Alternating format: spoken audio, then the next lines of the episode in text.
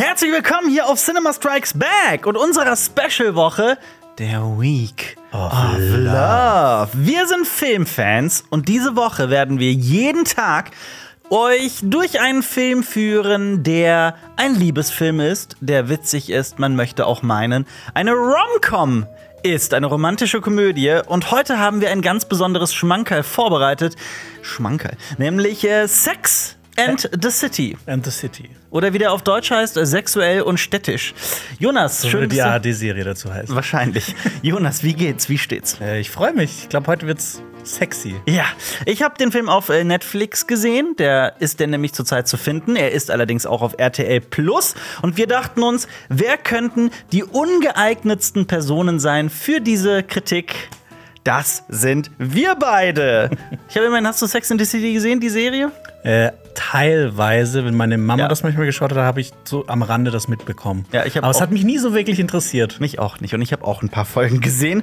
Äh, wohlgemerkt bewerten wir heute den Film Sex and the City The Movie und nicht die Serie oder das Buch. Ich habe nämlich gelernt, dass es ein Buch gibt, auf dem das gesamte Sex and the City Cinematic Universe basiert. Und Candice Bushnell. Ja, absolut. Und wir fragen uns heute, was passiert, wenn zwei männliche Filmfans Sex and the City der Film gucken?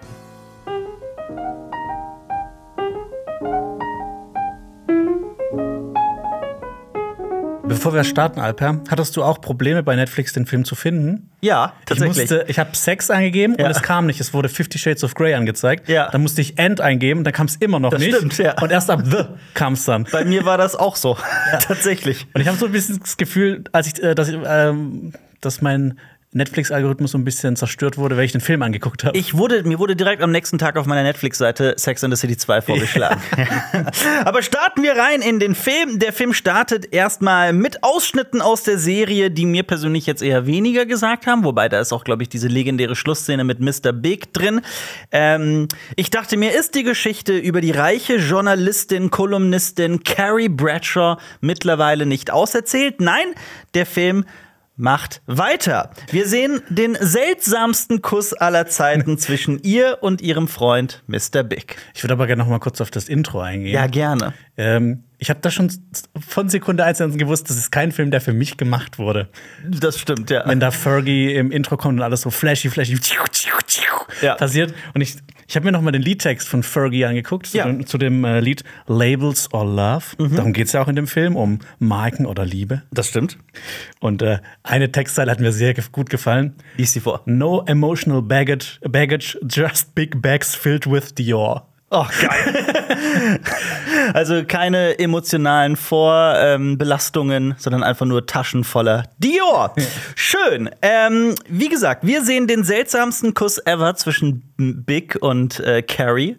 Wie Big küsst, ist einfach nur genüsslich. Das ist sau komisch. Also ich habe ja zu dir, ich habe den Film vor dir gesehen und dann habe ich zu dir gesagt, guck mal, wie er küsst. Ja, das stimmt. Irgendwas ist da dann- merkwürdig und dass er ihr auch immer so merkwürdig auf die Nase Auf die Nase. das habe ich nicht verstanden. Ist das so ein Das- Ding aus der Serie? Das, das weiß ich leider nicht. Ja. Aber ich habe mir auch gedacht, das ist dieser Mr. Big, dieser Ja, klar, das ist der Mr. Big, ja. dieser göttliche, perfekte Mann für Carrie. Ich habe gedacht, was ist das für ein schnöselig, schnöseliger Nervbold? Ja. Und ähm, ich weiß nicht, ob wir noch auf den Schauspieler eingehen sollten.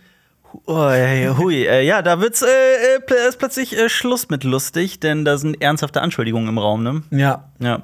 Möchtest du das ausführen kurz, bevor wir das einfach so stehen lassen? Ja, also äh, Chris North, der Schauspieler, äh, über den kam. Ähm, es gab mehrere Berichte von Frauen, die ihm vorgeworfen haben, sie belästigt, ähm, ihn, dass er sie belästigt hat, beziehungsweise auch genötigt hat, äh, sexuell. Und ähm, das ist natürlich erstmal nur eine Anschuldigung. Ne? Man weiß ja nicht, ob das dann auch stimmt, aber ich meine, das steht im Raum. Das waren mehrere Frauen, die das unabhängig voneinander gesagt haben über äh, längere Ze äh, Zeitabstände. Und dadurch wurden auch mehrere Werbedeals ähm, von ihm gecancelt. Zum Ja. Beispiel eine Werbung mit Ryan Reynolds. Ähm, er wurde aus der Nachfolgeserie von Sex and the City, Just Like That, wurde rausgeschrieben. Das sollte eigentlich noch, noch mal so ein paar Auftritte haben. Ähm, und er wurde aus der Equalizer-Serie quasi, er wurde offscreen gekillt. Oh. Das sind Das ist schon äh, krass. Machen wir aber ruhig weiter mit Ja. dem Film. Ja. Ähm, die beiden bekommen eine Chance, eine Traumwohnung in New York zu ergattern. Das ist kein Problem, denn Mr. Big ist reich. Mr. Big Moneybags. Mr. Big Moneybags. Das einzige Problem in dieser traumhaften Wohnung, die die beiden sich ansehen, der begehbare Kleiderschrank ist etwas zu klein. Tja, Samantha bietet sogar, also es geht ja um die vier Freundinnen, um Carrie, um Samantha, um Miranda und Charlotte. Und äh, wir erfahren, wie reich die Figuren sind, denn Samantha bietet mal eben so 50.000 Dollar auf einen Ring. Was mich auch überrascht hat, ich wusste nicht, dass die in Sex and the City immer so offen über tatsächliche Preise und Zahlen sprechen. Wusste ich nicht, jetzt weiß ich's. Willst du einen random Fun Fact haben zu der Szene? Gerne. Äh, sie hatte so ein Schildchen mit einer Zahl drauf. Ja. Die wollten eigentlich so ein Schildchen haben mit der 69 drauf, aber das gab's leider nicht. Ach, tatsächlich, ist das wirklich ein wahrer Funfact? Ja. Cool. Carrie überlegt, also nur für alle, die sich ähm, gerade gewundert haben, ach, so reich sind die doch gar nicht. Carrie überlegt sogar in New York ihr altes Apartment zu behalten, zusätzlich zu dem neuen Das ist absurd. in New York City. Das ist, man kommt bisher immer mal wieder mit, was so Leute in New York für so 1000 Dollar bekommen. So ein Miniraum ohne Küche, ohne Bad. Äh, Ich glaube, das ist mittlerweile bei 2000 oder so, aber ja. Wir lernen Carries Liebesleben aber noch ein bisschen besser kennen. Es wird weiter vorangetrieben, denn Carrie und Mr. Big sprechen übers Heiraten. Und ich muss sagen, hier hatte der Film einen kleinen Stein bei mir im Brett, denn es ist ein tatsächlich eher nüchternes, erwachsenes Gespräch übers Heiraten und ich war ganz überrascht, weil ich das von Sex in the City so erstmal nicht erwartet hatte. Willst du nicht mal, wenn du einen Heiratsantrag bekommst, so, dass das so der perfekte Moment ist vor dem Disney-Schloss? das Märchenhafte auf einem Knie. Ich, nee, ich war total angetan, dass das so ein sehr vernünftiges, erwachsenes, nüchternes Gespräch ist. Ähm, dann ist auch der Wedding Planner, den Carrie bekommt, total schockiert über ihr Hochzeitskleid, denn sie will so ein total schlichtes Kleid, das überhaupt nicht nach, nach weißer, äh, großer Hochzeit aussieht. Carrie macht dann aber, weil in dieser Sex and the City Welt äh, Carrie alles zugeflogen kommt und es keine Probleme gibt, bekommt sie ein Angebot von ihrer Chefin, einfach ein Fotoshooting für die Vogue zu machen. In einem Hochzeitsdress und sie macht wunderhafte, traumhafte Fotos für die Vogue im Hochzeitskleid, denn in dieser durchkapitalisierten Welt, in dieser durch und durch kapitalistischen Welt ist selbst das Hochzeiten komplett, das, das Heiraten, oh, ich kann nicht reden, sorry, das Heiraten sogar durchkommerzialisiert. Ja, und da, da kommen auch so ganz viele Namen vor. So ein paar kannte ich, so wie Vera Wang, die ist anscheinend sehr bekannt für Hochzeitskleider. Und äh, Vivian Westwood, die wird ja auch noch wichtig werden, äh, wichtig werden für den Film. Ja. Ähm, das sind dann alles so Kleider von diesen Designerinnen und Designern. Ja. Das ist nicht so meine Welt. Meine auch Sollen wir mal auf so eine. Hochzeitsmesse gehen, Alper? Ey, bitte nicht. Also mir wurde hier spätestens klar, so der Film hat mit der Realität gar nichts zu tun. Das ist auch keine plausible Handlung in irgendeiner Weise. Das ist eine einzige, und ich glaube, das ist auch der Reiz an Sex and the City. Das ist so eine einzige Tagträumerei für alle Menschen, die gerne mal so eine reiche Frau in New York wären, die gerne 300 Dollar für ein Kissen oder 600 Dollar für Schuhe ausgeben würden. Ähm, eine Frau, deren einziges Problem ist, und das ist ja wirklich das, was dieser Film erzählt in diesen ersten 20, 30 Minuten, ihr einziges Problem ist, ähm, welche Schuhe sie anzieht und ähm, wie groß die Hochzeit wird. Ja. Nicht, also so die Botschaft ist, nicht kritisch denken, einfach nur kaufen und konsumieren. ähm, ja. Ich hatte auch das Gefühl, also so wie ich das mit der, von der Serie mitbekommen habe, so was Leute darüber sagen, äh, das Ding bei der Serie ist ja, dass ähm, da starke Singlefrauen sind, für die es kein Problem ist, Single zu sein und die trotzdem erfüllt sind. Und ich finde, der Film, Der der, erzählt das- was komplett anderes. Das genaue Gegenteil. Also ich finde, der glorifiziert auch so ein bisschen so Hochzeiten. Mhm. Ähm, da wird ja auch dieser Artikel in diesem Magazin The Last Single Girl und sowas. Ja. Ich hatte das Gefühl, dass es ganz oft dann nicht okay ist, Absolut. Single zu sein. Obwohl möchte- das ja eigentlich vollkommen okay Ich möchte ist. dir gleich die sogenannte Sex and the City Strategie vorstellen. Zumindest sagen wir Sex and the City der Filmstrategie. Ähm, das ist nur ein kleiner Spoiler für gleich. Aber man muss sagen, nach diesen ersten 30 Minuten gibt es immer noch keinen einzigen echten Konflikt. Die Figuren bekommen wirklich alles in den Hintern geschoben. Circa bei Minute 30 bekommt Carrie dann von Big sogar einen großen begehbaren Kleiderschrank geschenkt und damit ist die Wohnung perfekt. Ja, zu der Szene habe ich auch gehört, ähm, die haben das äh, auch in so Testscreenings laufen lassen. Und ähm, da wurde richtig gejubelt bei der Szene. Und dann haben die sich auch gewundert, so, nee, das wollten wir eigentlich nicht mit dem Film erreichen, dass jetzt dass das so glorifiziert wird, dass einfach ne, das Größte, äh, was man als Frau haben kann, ist einfach ein großer Kleiderschrank. Das ist das Beste überhaupt, Ja. sonst ist das Leben nicht erfüllt. Ja, Ziel nicht erreicht. Ja. Und übrigens, ich wurde schon, glaube ich, so um den Dreh rum wurde ich gespoilert, dass das ähm, mit der Hochzeit Ja. vielleicht nichts werden wird. Das, äh, da könntest du richtig liegen, aber es folgt erst einmal eine Szene, in der Carrie ihre schlimmsten Outfits präsentiert in ihrer alten Wohnung, denn sie will sie ja dann doch aufgeben. Und ähm, ich dachte mir tatsächlich, wo ist jetzt der Unterschied zu all den anderen Klamotten? So, ich, äh, also das sage ich jetzt nicht irgendwie bissig oder, oder lästern, sondern ich saß wirklich da und dachte mir, okay, ach so, okay, das sind jetzt die schlechten Orte, okay. Ja. Das sagst du jetzt als in deiner Rolle als Styling-Berater. Ja, ich trage, guck mal, ich trage einen grauen Pullover mit Kapuze, also. Und dann, und dann, und dann passiert es aber doch ein erster interessanter Konflikt, der dramatisches Potenzial birgt. Eine Geschichte, die jetzt wirklich mal interessant wird, denn Mirandas Mann hat sie tatsächlich betrogen. Das äh, äh, erzählt er ihr in, äh, bei einem Essen. Und ich hatte das Gefühl, dem Regisseur und Autor Michael Patrick King ist aufgefallen, dass ein Film Konflikte braucht.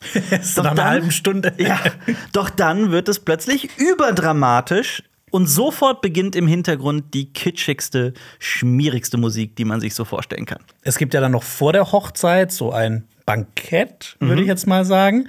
Und ähm, da geht es ja auch noch mal um diesen Konflikt zwischen Miranda und ihrem ähm, Mann, der dann quasi noch mal mit ihr reden will. Mhm. Ja. Ähm, und theoretisch war er auch eingeladen, aber er ist ja nicht gekommen. Ja. Weil er nicht die Stimmung komisch machen wollte, aber ist dann trotzdem gekommen. Natürlich. Und ich finde, da ist dieser so, so ein, ein, äh, ein sehr wichtiger Satz fällt da. Mhm. Miranda ist da sehr gefrustet, stürmt dann wieder rein, nachdem sie mit ihrem Mann gesprochen hat und sagt, dass Ehen alles zerstören von Mr. Big. Und bei Mr. Big sieht man Drei irgendwas- Ehen, ne? Ja, Seine dritte? Bei Mr. Big sieht man irgendwas oder irgendwas, irgendwas rattert da gerade im Kopf. Auf jeden Fall. Aber nichtsdestotrotz, Carries und Mr. Bigs Traumhochzeit findet statt, aber Mr. Big bekommt kalte Füße. Füße. Er versucht Carrie zu erreichen, aber sie hat ihr Handy verlegt, denn es ist bei einem der Kinder, die übrigens die ganze Zeit zuschauen und von ihren Müttern lernen. Ähm, Mr. Big traut sich nicht aus dem Auto zu steigen, aber dann doch. Er hat nur etwas Zeit gebraucht, möchte Carrie jetzt aber doch unbedingt heiraten. Sie aber schlägt ihn mit, den, mit, den, mit, den, mit dem Blumenstrauß. Und schreit, ich bin erniedrigt. Was sollen die Leute nur von mir denken? Wo man ja schon sieht, was Carrie wichtig ist. Nicht etwa die Hochzeit oder die Beziehung, sondern das, was, äh, wie sie vor allem dasteht und was die Menschen von ihr Ich denken. habe da das Problem irgendwie so ganz kurz nicht verstanden, weil er ist ja eigentlich zurückgekommen. Er wollte ja das eigentlich machen.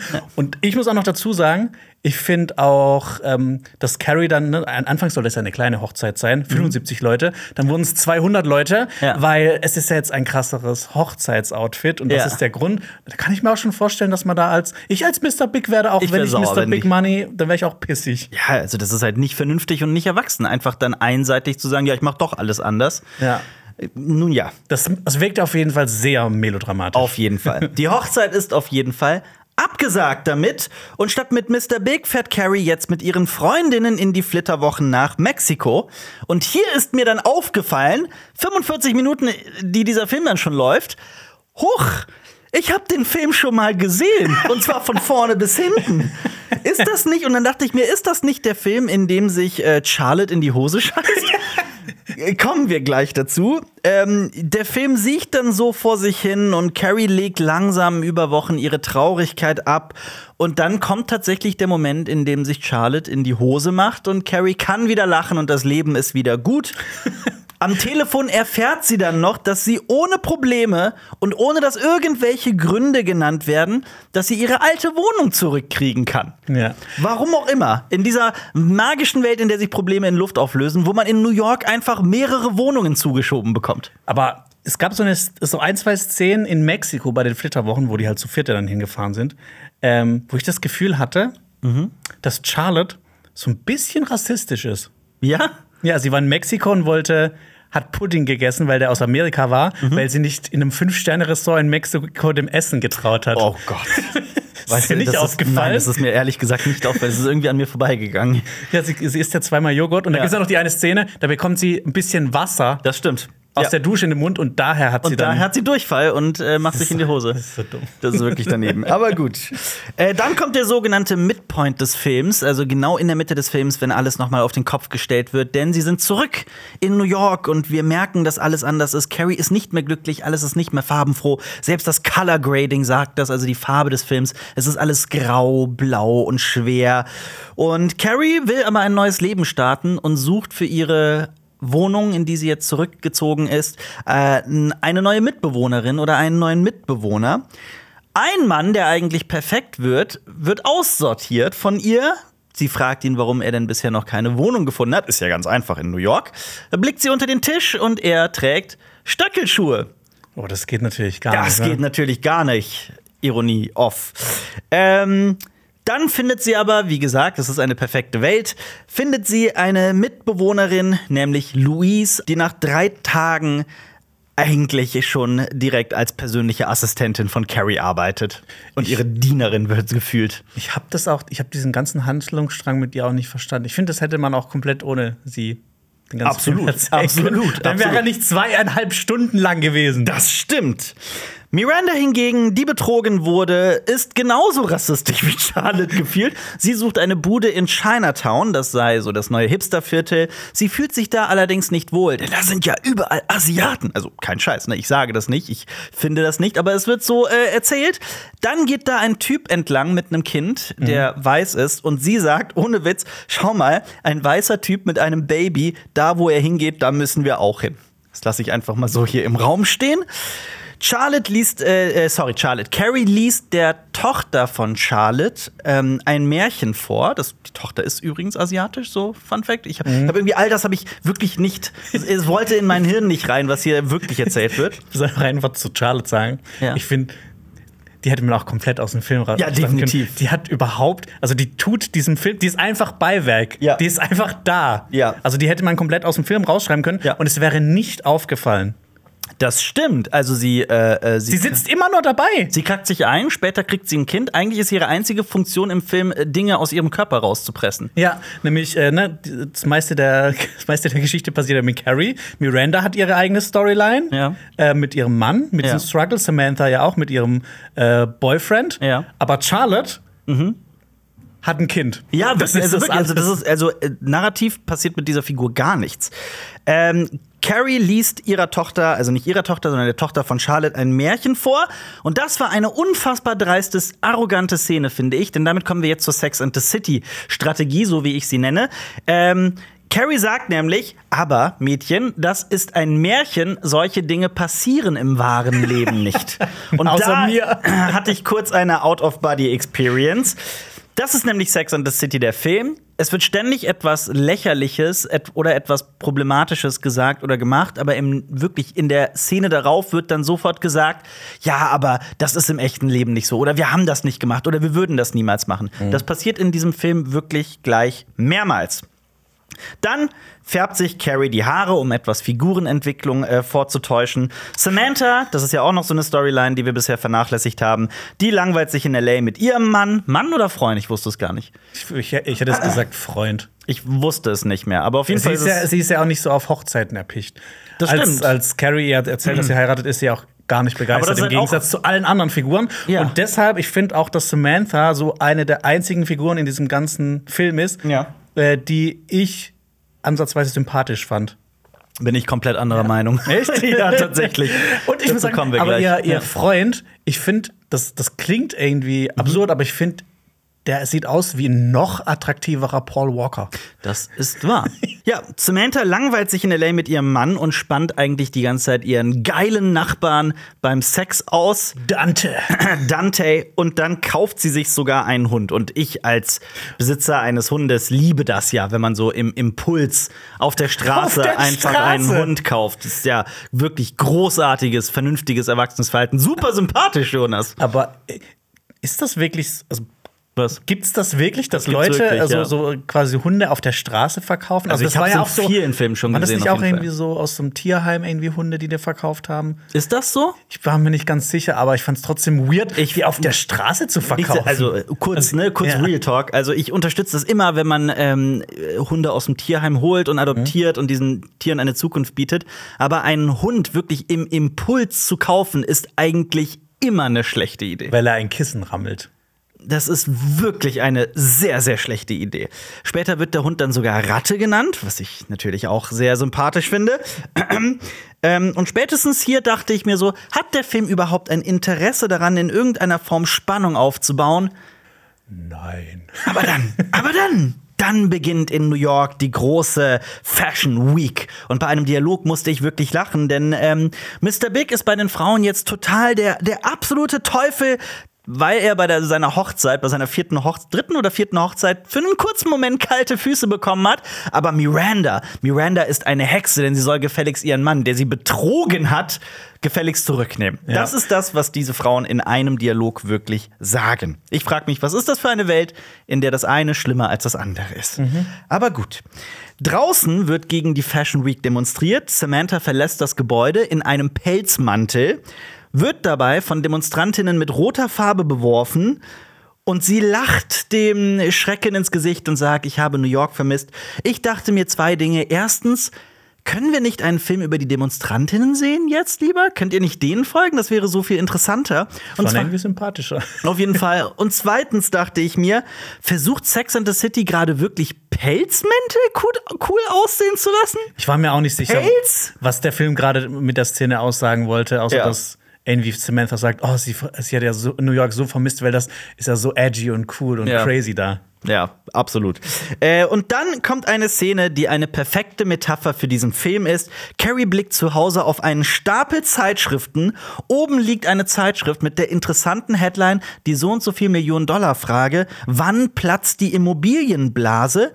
Carrie aber schiebt diese interessante Zeitschrift zur Seite und holt dahinter die Vogue mit ihren Fotos raus.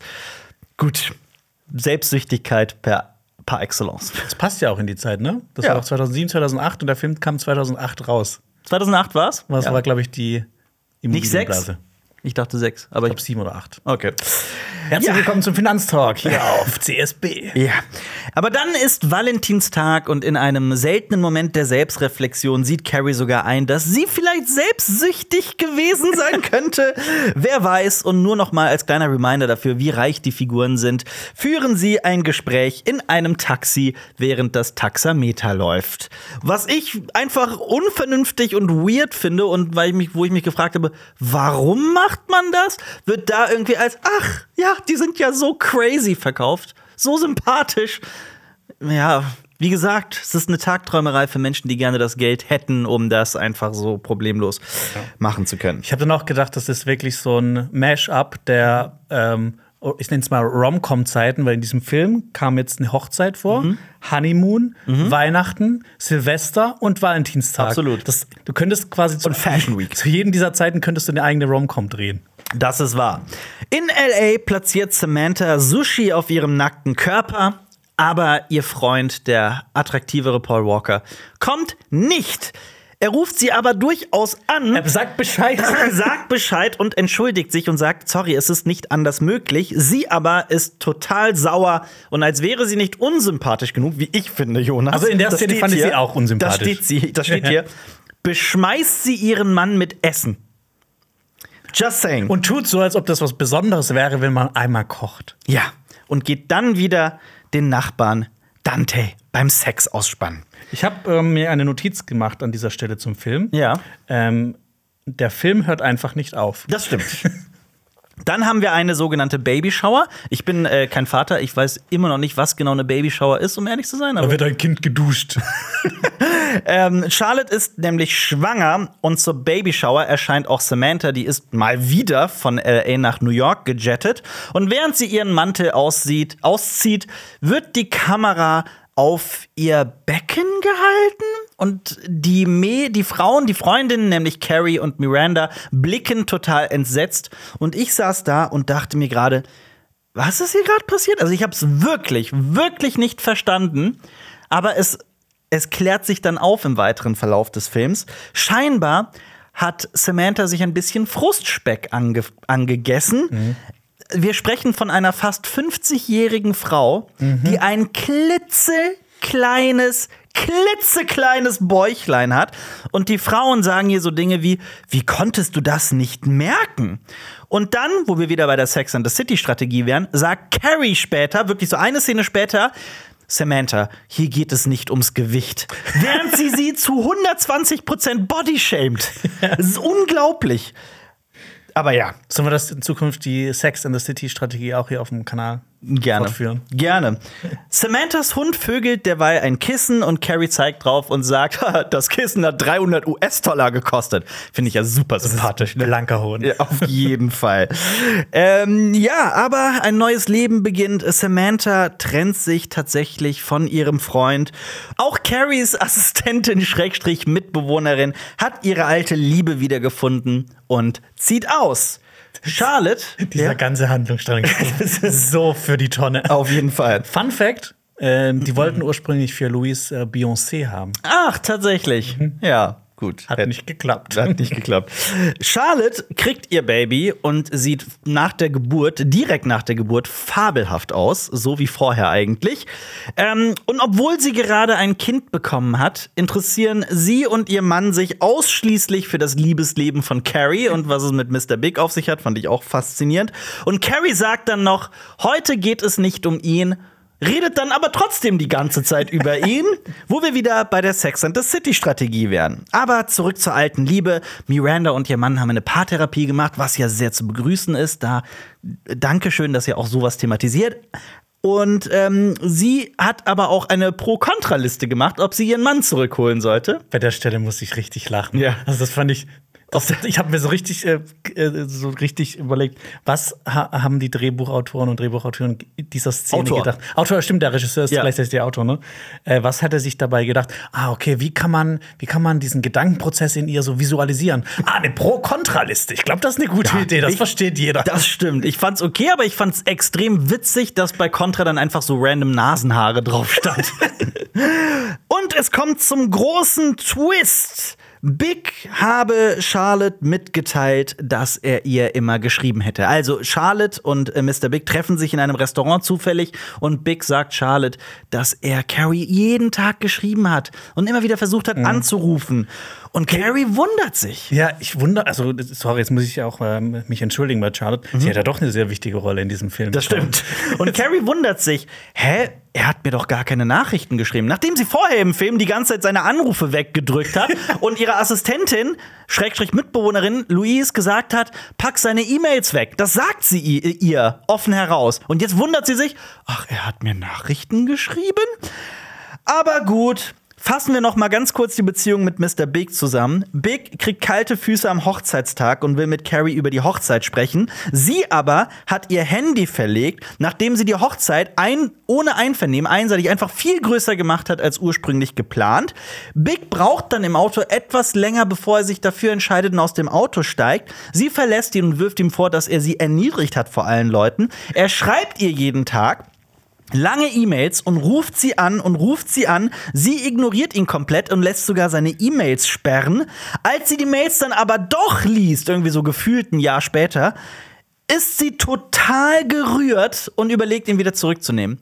Ich sag's ganz offen raus, das ist nicht das Verhalten eines gesunden, vernünftigen Erwachsenen, das ist Teenager-Verhalten. Ja, ich will, ich will noch zwei, drei Sachen dazu sagen. Ja. Äh, zu dieser Szene, wie sie diese E-Mails äh, wieder herstellt. Das Passwort ist Love. L-O-V-E. So ein Bullshit. 1, 2, 3, 4 wäre noch besser gewesen. Und erobert hier Mr. Big Carries Herz wirklich zurück, indem er Liebesbriefe abtippt. Ja, das ist nämlich so. Er Er schreibt, er tippt Liebesbriefe ab, bekannte, bereits existierende. Außer er hat noch sein eigenes. Und das geht folgendermaßen: I know I screwed up, but I will love you forever. Das Ja. ist doch kein Liebesbrief. Das ist ein Satz. Ja. Alper, ich habe was für dich vorbereitet. Ja. Ich kann das besser. Du hast einen Liebesbrief geschrieben? Ich habe einen Liebesbrief an dich geschrieben, Alper. Ich freue Ein mich. Liebesgedicht. Ein Gedicht. Ja. Also nicht sehr Eines, lang. das sich reimt? Natürlich reimt sich das. Oh Gott, ich bin so gespannt. Also, ne, ich habe ich hab mir fünf Minuten Zeit genommen ungefähr und ich habe schon mehr hinbekommen als I know I screwed up, but I will love you forever. Alper, oh Alper, mein strahlender Stern.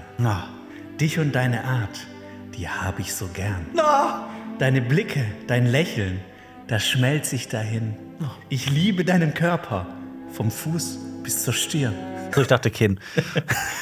Ja, ich habe gedacht, so Stirn ist noch ein bisschen Ja, das weiter. höher, ja. Rabenschwarz und dunkel, dein Haar und dein Bart.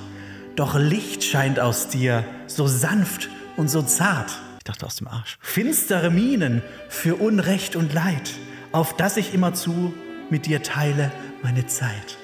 Oh, es hat ja sogar ein Metrum. Schön. Sehr schön. Danke, Jonas. Danke. Das hat mir Bitteschön. jetzt schon mehr Spaß gemacht als dieser ganze Film. Übrigens, äh, Carries E-Mail-Adresse, carrie at carriebradshaw.com. Ja. Wie nennen wir unsere selbstsüchtige Figur? Carrie at carriebradshaw.com.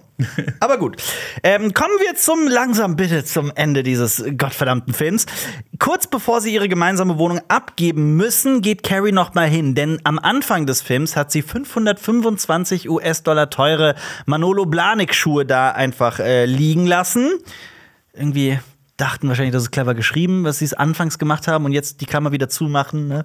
Ähm, auch, äh, naja, in der Wohnung erwartet sie Mr. Big und die beiden küssen sich, so aus dem Nichts einfach so. Carrie blickt dann noch irgendwie in die Leere, um Tiefgründigkeit vorzutäuschen und fragt sich wahrscheinlich selbst so, was man jetzt nach diesem konstruierten und sinnlosen Konflikt noch so für eine Moral jetzt da rausziehen kann. Ich habe mich auch dann, sie sind ja zusammen in diesem Kleiderschrank, Ja. und die liegen auf dem Boden. Hatten die da gerade Sex oder haben die einfach nur rumgeknutscht? Ich glaube, die hatten keine Zeit dafür, weil ja, da kam ja um 18 Uhr der, der, der Makler. Aber ähm, ja, Mr. Big macht ihr dann doch noch einen Heiratsantrag auf einem Knie. Also das, was ich anfangs noch so gelobt hatte, dieses erwachsene Gespräch übers Heiraten, wird hier komplett ad acta gelegt und Carrie und Mr. Big sagen, na nee, so ein Hochzeitsantrag muss schon so auf einem Knie und super romantisch sein wo wir wieder bei der Sex and the City Strategie wären. Ähm, ja, wer will schon eine realistische Liebe? Es ist doch viel schöner, wie so eine völlig irre Teenagerin, selbstsüchtige Teenagerin bis zum Lebensende verknallt zu sein und einfach impulsiv zu handeln und äh, finde ich wirklich, wirklich daneben, muss ich ganz ehrlich sein. Ja. Also ohne jeglichen Humor, ich fand's wahnsinnig daneben. Ja, ich, ähm, aber ne, ich meine, äh, äh, sie tun ja dann so auch am Ende. Mhm. Es kommt dann noch zur kleinen Hochzeit, quasi nur diese standesamtliche Hochzeit, die ja, Ja. die ja so ganz ähm, äh, leger und schlicht ist. Ja. Ähm, und äh, damit haben sie es ja wieder gut gemacht, glaube ich. Denken sie. Denken Sie, denken Sie. Carrie bekommt ja noch kein, äh, die hat ja auch keinen Verlobungsring bekommen, sondern einen Verlobungsschuh, denn da sind ja auch Diamanten drin. Irgendwoher müssen ja diese 525 Dollar Price Tag kommen. Und Carrie liest aus ihrem neuen Buch vor und das Buch heißt cleversterweise Sex and the City. Uh, das ist so meta. Ja. Oder wie es auf Deutsch heißt, sexuell und städtisch. Aber es gibt noch eine Szene, die vier Frauen trinken noch Cosmopolitans in einer schicken New Yorker Bar und die Kamera schwenkt gewieftermaßen, subtilerweise, so wie gute Propaganda funktioniert, auf verschiedenste Frauengruppen, die aus vier Frauen bestehen, um hier klar zu suggerieren, das könntet ihr sein. Stellt euch doch mal vor, ihr wärt so reich und würdet in New York leben. Und alle Menschen weltweit in den Kinosälen hielten sich 2008 an den Händen und schrien: Oh, du bist so eine Samantha! Das könnten wir sein. Glaube ich zumindest. Alper, wer wärst du in der Konstellation? Äh, na. Na, ich, hm. Schwierige Entscheidung. ne? Boah, ich will Kannst dich gar nicht sein. entscheiden, wen du besser findest. Ich will niemand sein in dieser Konstellation. Ich will wirklich niemand sein. Also ich will auch keine Samantha sein, ich will auch keine Carrie sein, keine. Hast du jemanden, der du da sein möchtest? nee.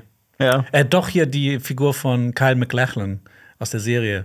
Ja. Weil ich Kyle MacLachlan mag. Ich habe gehört, dass es sehr viele Aiden-Fans gibt aus der Serie, aber ich weiß nicht, Aiden? wer Aiden ist. nee, ich will, ich will äh, hier der Freund von äh, Samantha sein, Joey. Ja, J J J James. Nee, nicht. J Der ist tatsächlich so die sympathischste Figur, glaube ich, im gesamten Film. Ja. Der Schauspieler, der Freund Ja. von Samantha, ja. Ja. Gut, dass die Figuren problematisch sind, brauchen wir wohl niemandem zu erzählen, auch wie schlecht gealtert das Ganze ist. Ich finde, Carrie als Sex- und Liebeskolumnistin in, in New York ist ganz schön intolerant und sexnegativ. Aggressiv und Mhm. äh, bodyshamed und äh, ist wahnsinnig engstirnig, selbstsüchtig und arschig. Und eine Umweltverschmutzerin, die schmeißt einmal ihr Handy ins Meer. Das, das stimmt. Ähm, der gesamte Konflikt mit Mr. Big von Anfang an hätte wirklich ein äh, dreiminütiges Gespräch sein können, dann hätte der nicht stattgefunden. Also just saying, der ist super konstruiert und unnötig. Und ich meine das wirklich so ganz ernsthaft. Das ist un also was dieser Film im Endeffekt dann auch sagt, ist, denk bitte nicht nach, habe nicht den einzigen tiefgründigen Gedanken, sondern halt einfach die Klappe und kauf, konsumiere. Und heiratet den Mann, der dir den größten Kleiderschrank bieten kann. Absolut. Ähm, aber gut, ich glaube, ich erzähle hier niemandem was Neues, wenn wir all diese Dinge sagen. Ähm, ich durfte mich einen Tag lang wie, also einen Film lang wie eine reiche Junggesellin in New York fühlen und dafür möchte ich dann am Ende, um auf eine Punktzahl zu kommen, oh, was gibt man dem? Also ich, ich glaube, ich bin jetzt so bei drei von zehn. Ich auch. Wenn der Film, Ich auch. Wenn der Film nur ähm, die Stunde Hälfte der länger ge äh, ge ge gehabt hätte, dann hätte ich dem wahrscheinlich vier gegeben. Ja. Oder fünf. Einfach, dass es schneller vorbei ist. das, das stimmt. Wie seht ihr das da draußen? Seid ihr mit Sex and the City aufgewachsen oder ist das nix für euch? Ich hoffe, ihr fandet uns zumindest irgendwie unterhaltsam und witzig. Ja. Unterhaltsamer als der Film. Als Vielleicht besprechen wir ja mal noch Sex and the City 2, was ja in Abu Dhabi spielt unter anderem. Oh Gott. Vielen Dank fürs Zuhören. Ich hoffe, ihr hattet und habt Spaß mit unserer kurzen Reise durch die Welt von Sex and the City und dem Film. Und Jonas, ich hoffe, du hattest sehr viel Spaß, genauso wie ich. fand- Es war noch nie so sexy hier. Das stimmt. Und städtisch, so städtisch war es auch nicht. Ich hatte sehr viel Spaß. Mir hat es überraschend viel Spaß gemacht. Sollen wir Sex and the City 2 auch noch besprechen irgendwann? Ja, klar. Ah, ah. Ir- irgendwann. Nicht, nicht, äh, nicht morgen. Nicht morgen, aber irgendwie, ich brauche auf jeden Fall ein bisschen äh, Regenerationszeit. Äh, bewertet den Podcast bitte positiv hier auf Cinema Strikes Back, falls, falls es euch Spaß gemacht hat, uns zuzuhören. Ähm, wir hatten vor zwei Wochen auch noch einen sehr lustigen Podcast. Ich habe den sehr gefeiert. Das war unser jährlicher Filmpreis, die Ronnies, zu den okayesten Filmen des Jahres. welche Filme okay waren und welche nicht, das erfahrt ihr in diesem Podcast. Schaut da oder hört da unbedingt mal rein und ansonsten bis zum nächsten Mal hier auf Cinema Strikes Back. Ja, und äh, noch einen Gruß an alle. Ewig dein, ewig mein, ewig uns. Von den Zehen bis zur Stirn. Das war ein Podcast von Funk.